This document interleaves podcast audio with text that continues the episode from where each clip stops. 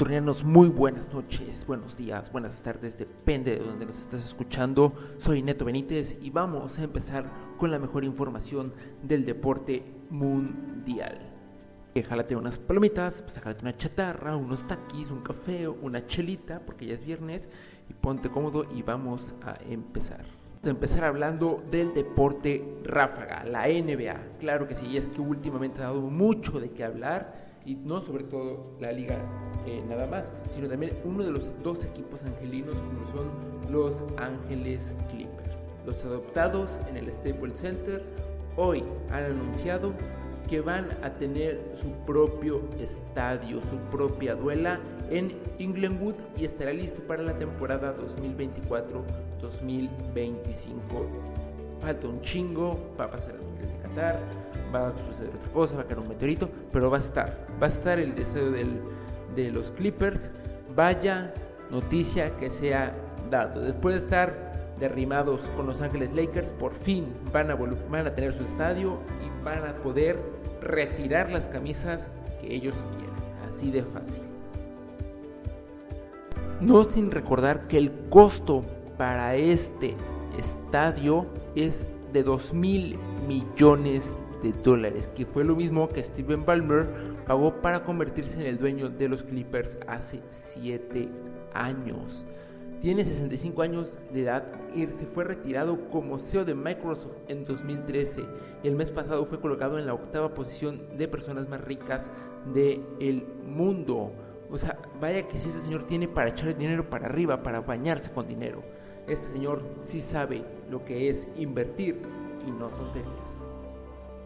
Por otra parte, en Denver, los Nuggets han renovado a Aaron Gordon, jugador que solo promedió 10 puntos y 4 rebotes por noche. Vaya que se han despelfarrado mucho dinero con este jugador que a, a mi parecer no es tan bueno. Hay jugadores que han promediado mejores números y le están pagando un salario mínimo. Mínimo hablamos de unos 150 millones, 100 millones. Sabemos que en la NBA se maneja mucho, pero mucho dinero. Aaron Gordon no se lo merece tanto. Un jugador de su clase debería de promediar más números de los que ha promediado con Denver la última temporada, los últimos partidos de la NBA. Denver, pues parece que tiene dinero todavía para seguir cosechando jugadores. Así debería de traerle una eh, estrella, debería tenerle otro refuerzo al equipo de las montañas que pueda ayudar al buen Otto Porter y bien a Jamal Murray. Y por ahí incluyendo a Nikola Jokic, pero por eso trajeron a Aaron Gordon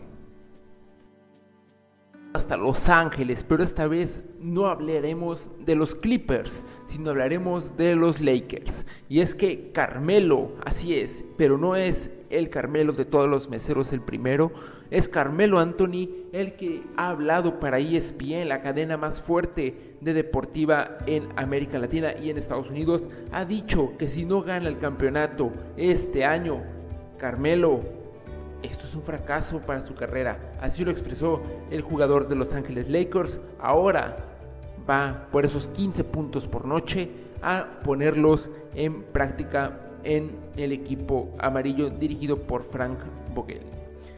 LeBron James debe estar contento, tiene a Russell Westbrook, que últimamente Westbrook ha dado mucho de qué hablar con ese outfit eh, de faldas al estilo Dennis Rodman eh, no sé si es copiarle el estilo a Rodman, no sabemos si es los gustos que tenga Russell Westbrook, no me voy a meter en eso. Pero vaya, que si fue algo, algo de lo que hizo Westbrook fue haber buscado a LeBron James para conseguir el ansiado título, el ansiado anillo. Y por ahí la rivalidad está entre los Lakers y los Brooklyn Nets, de Kevin Durant, de Kyrie Irving de, James Harden, de Blake Griffin. Por ahí también se puede colar todavía este jugador, la Marcus Aldridge, que recordemos que se fue de la NBA, se retiró por un, por un instante, dado que tenía problemas eh, personales, hablamos de enfermedades. Hablando también un poco de los Brooklyn Nets, hagamos un paréntesis en lo que ha sido Kyrie Irving con Ben Simmons. Estos dos jugadores que vaya, vaya que se ha hablado demasiado en los últimos días que si Kyrie se va cedido a otro equipo, él se retira. No, no puede retirarse un jugador como Kyrie Irving solo porque Ben Simmons puede llegar a los Brooklyn Nets. ¿Por qué? Kyrie promedia mejores números, tal vez no a la defensiva, pero sí a la ofensiva, te promueve eh, demasiados buenos números como para que desees cambiar a tu Big Tree de los Nets por un jugador que apenas ya anotó su primer triple hace unas campañas. Si bien Ben Simmons se ha eh, colocado y ha estado entrenando muy fuerte y se le ha visto en videos eh, en una, con entrenadores personales en Estados Unidos, no es un jugador tan eficiente en el ataque, pero sí, sí puede ser un jugador muy eficiente en la defensa, que fue lo que le falló a los Brooklyn Nets contra los Milwaukee Bucks y en todos los playoffs, porque casi todos los partidos fueron a siete juegos. Por ahí Brooklyn tiene que ponerse a pensar rápido antes de que le ganen a la joya defensiva de Ben Simmons. Vamos al mundo del fútbol. Y es que el día miércoles se jugó una de las fases finales de la Conca Champions entre el América y el Filadelfia, donde las Águilas del América terminan ganando con dos goles por cero. Ahí les va, ahí les va una noticia. Santiago Solari, el español, se convierte en el primer técnico de las Águilas del América en poder lograr toda la hazaña que ha vivido el conjunto de Cuapa. Ni, ni el Piojo Herrera, ni sus desmadritos en el, en el aeropuerto con Martinoli, ni el nadie del que tú me digas, ni el turco Mohamed son los técnicos que han logrado. No, aquí lo que logró fue Santiago Solari. Santiago el Águila Solari ha marcado historia ya con el conjunto de Cuapa y así se posicionan en una final más de la Liga de Campeones de la Conca Champions y van a disputar la final contra el Monterrey que ayer terminó aplastando, humillando, eh, ya déjalo, ya está muerto, al equipo del Cruz Azul. Un Cruz Azul que ni las manos metió, no supo ni por dónde le tundieron, no supo ni por dónde le dieron, porque el Cruz Azul suma un fracaso a su lista después de haber sido campeón de la Liga MX el torneo pasado. El Cruz Azul termina siendo goleado 4 por 1. Una cosa lamentable, una cosa que ni, Juan Reynoso se esperaba. Marca Funes Mori, o sea, marca Funes Mori. Háganme el chinitas favor. Funes Mori es el que marca. No marca en la selección, pero viene y te marca el Cruz Azul y te pone en una final más. Vaya, ¿no? Si es así, pónganle al Cruz Azul, pónganle a, pónganle otro equipo de la Liga MX para que así moje contra la selección nacional de México a ver si así Rogelio Funes Mori ya empieza a agarrar ese toque que tanto necesita el fútbol mexicano. a la poderosa Liga MX, la Liga Mexicana, pues mañana hay un partido por ahí que es uno de los pocos que se antoja ver por televisión y es el Mazatlán contra Pumas. Dos equipos que pues no vienen bien, Mazatlán viene un poco mejor que Pumas, hablando en números, hablando en, goles. Pumas, a pesar del cambio directivo que tuvo y lamentablemente la derrota en la League's Cup contra el equipo de la Fiera, los Esmeraldas de León, pues Pumas quiere reivindicarse en la liga, quiere estar listo, quiere eh, regresar a ser uno de los, de los grandes del fútbol.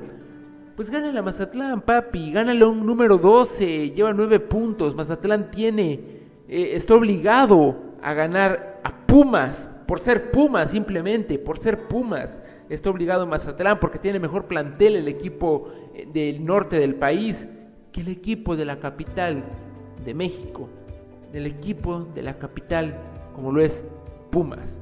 Pumas tiene 6 puntos, número 16 en la tabla, solo por encima del, del Juárez, del Don Bigotón, Tuca Ferretti y los pobres perros calientes de los cholos de Tijuana. Hablamos de un Pumas viene de perder, como se los dije, dos goles por cero.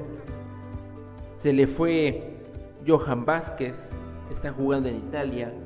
Se supone que era uno de los mejores jugadores que tenía el equipo. Y bueno, por darle eh, prioridad también a sus jugadores, hacen bien por exportar más gente de la Liga MX a Europa. Pues bueno, se quedan sin un buen jugador el equipo de la capital que juega en CEU. ¿Y qué más tienen? A ver, recordemos un poco. Se le fue eh, este chico Johan Vázquez. Eh, no encuentran el gol. Se le fue Cocolizo, que era su goleador estrella. ¿Y qué hizo Pumas? En vez de tener una gran contratación, una contratación de miedo. De miedo no, no porque espante, no porque sea Halloween. No, no, no. De miedo porque tienen que ser peligroso en la portería rival. Juan Ignacio Dineno. ¿Qué ha hecho Dineno en estos últimos días, en estos últimos torneos, en este último mes, año, vida, en este último certamen de la Liga MX? No ha hecho nada, Dineno, despierta papi, ya estás jugando profesionalmente. Tienes que ser un jugador hecho y derecho y tienes que ser por lo que te contrató Pumas.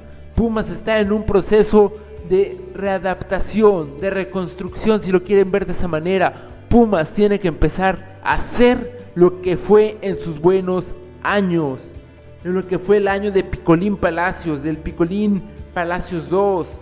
Tienen que ser jugadores, tienen que sentir la camiseta, morirse en la raya. Pumas, te estás durmiendo como el último grande del la Liga MX, está haciendo el número 16, ni Chivas está en ese lugar. Y vaya que si Chivas, pues Chivas tiene salud, que es lo importante, Chivas tiene también que despertar, ya basta de las tonterías que está haciendo Víctor Manuel Bucetich.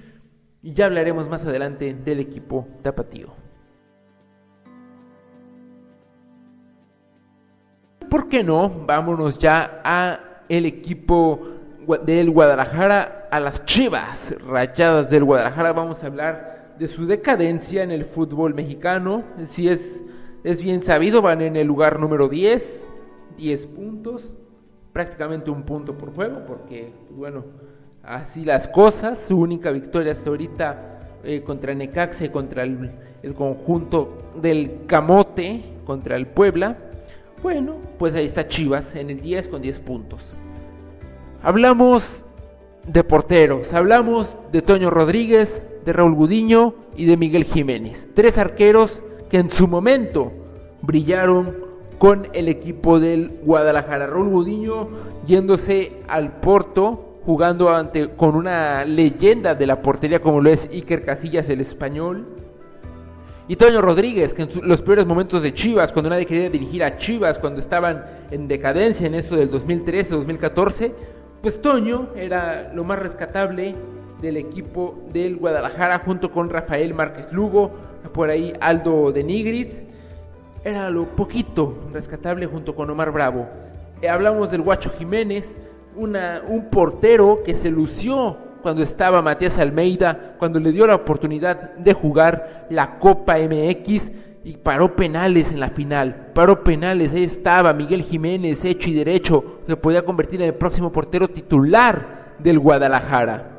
¿Qué pasa? Se va Almeida, llega eh, el hombre de Saturno, José Saturnino Cardoso, y pues se arma un, reverendo desmadre en el, en el equipo del Guadalajara. No encuentran gol, no encuentran portero, no encuentran defensas, no encuentran medio campo. ¿Qué necesita el Guadalajara por un carajo? ¿Qué necesita Chivas? Chivas necesita un director técnico que no quiera jugar con extranjeros, que quiera jugar con puro mexicano. Se habla mucho de que quieren traer de nuevo a Javier Hernández. Javier Hernández no es la solución. El talento mexicano está aquí. Javier Hernández puede ser un apoyo. El Chicharito es un apoyo. Pero no, no es la solución a Chivas. La solución a Chivas es que suelten dinero, es que suelten y dejen de subastar camisas de 114 euros de jugadores que no pesan, de jugadores que nadie quiere esas camisas, así de fácil. Yo no voy a comprar una camisa de un delantero que no me está sirviendo, que no está haciendo nada, solo porque está sudada por él y que está hecha eh, por la marca que patrocina al equipo y porque es original. No, no va a ser eso y Chivas tienen que empezar a reconstruirse, a pensar bien las cosas y la tiene difícil Ricardo Peláez junto con Amauri Vergara, porque si mañana, el día sábado 18 de septiembre, Chivas pierde contra Pachuca, se arma la gorda porque se va Víctor Manuel Bucetich. A mi gusto tiene que ser Víctor Manuel Bucetich el director cesado en esta jornada si es que llega a perder contra el equipo de el Pachuca.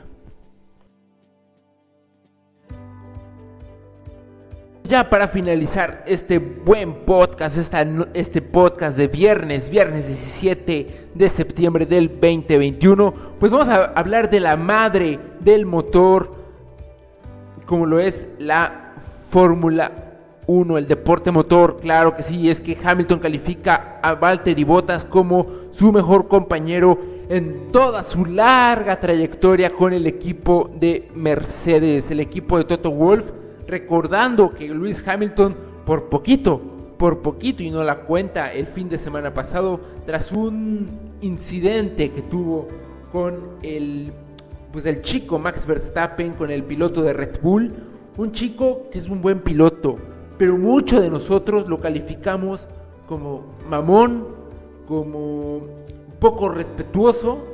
Sí, vio a Hamilton, fue el accidente todo, la llanta lo protegió el halo del carro de, de los Mercedes.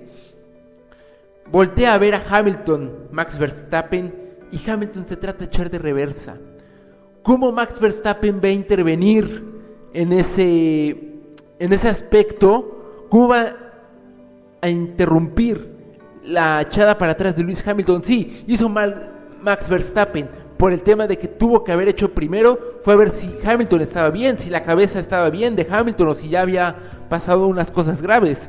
Max, tienes que tener un poquito de cabeza, de profesionalismo. Se te está subiendo la caca a la cabeza. Verstappen, despierta ni los mejores pilotos como Fernando Alonso, como Hamilton, como Michael Schumacher, como Ayrton Senna, en paz descanse, ninguno de ellos se le subió. Como Nicky Lauda, en paz descanse, un gran piloto, a ellos no se les subió. Y no, no tú, tú no, Max Verstappen, no porque, hayas, porque le estés dando batalla al campeón del mundo, estés, se te esté subiendo la caca a la cabeza. ¿Por qué? Porque eres un chamaco, acabas no tiene mucho que iniciaste en, en la Fórmula 1. Ahí estás.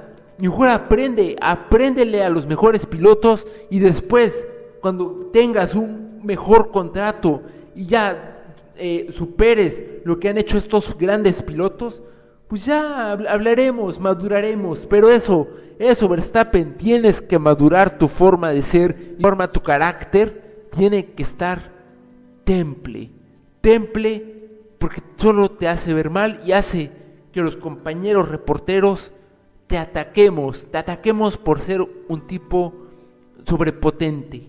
Así de fácil, Max. Así de fácil te la dejo. Y bueno, pues vamos a hablar de, Sebastián Vettel en su época de Red Bull. Y es que cuando Red Bull quiso eh, un compañero para Sebastián Vettel, pues pensó en Kimi Raikkonen, el ex piloto de Ferrari, pues lo quisieron llevar a Red Bull con Sebastián Vettel, así como también se habló de que eh, se querían llevar a Fernando Alonso para una batalla interna entre Vettel y Fernando Alonso. Pues no terminó en nada, terminó como el perro de las dos tortas Red Bull, sin una y sin otra. Eh, hablamos otra vez del hilo de, de Mercedes, y es que Toto Wolf, el jefe de los Mercedes, dijo que y Bottas se merecía completamente quedarse en el equipo para el 2022 a pesar de que no ha renovado su contrato. Así de fácil. Valtteri Bottas en lo personal no se me hace un gran piloto. Hay mejores pilotos, por ahí podemos eh, echarle un vistazo al piloto de Ferrari, a Charles Leclerc. Podemos todavía incluso hablar del el campeón, el asturiano Fernandinho Alonso pues por ahí podemos estarle buscando, ¿no? No podemos estar echándole la mano, pero bueno, por ahí podemos estar viendo. Y no enfocarnos en un piloto que no le ha hecho competencia ni sombra al campeón del mundo, a Luis Hamilton. Sí, Bottas es un gran piloto, lo demostró cuando estuvo este, en la escudería anterior. Pero no, aquí no es el tema de, de si es bueno o no, no. Aquí es el tema de que le tienes que dar competencia a tu compañero de equipo, en este caso Hamilton y no ha hecho eso Valtteri Bottas. Por ahí lo defiende Toto Wolf. A mi parecer, Bottas tiene que rescindir su contrato y tiene que regresar, pues a regresar a su casa, ¿no? Allá donde, donde pues sí puede hacer algo bien. Bien, mis nocturnianos, hemos llegado al final de este podcast deportivo aquí en Deportes Nocturnos. Les deseo un feliz fin de semana y recuerden que próximamente vamos a tener de invitado a un jugador profesional de la Liga de Chihuahua, LNBP y demás. Soy Neto Benítez, su mejor amigo. Aquí estamos y aquí estoy para todos ustedes. Nos vemos pronto. Bonito fin de semana.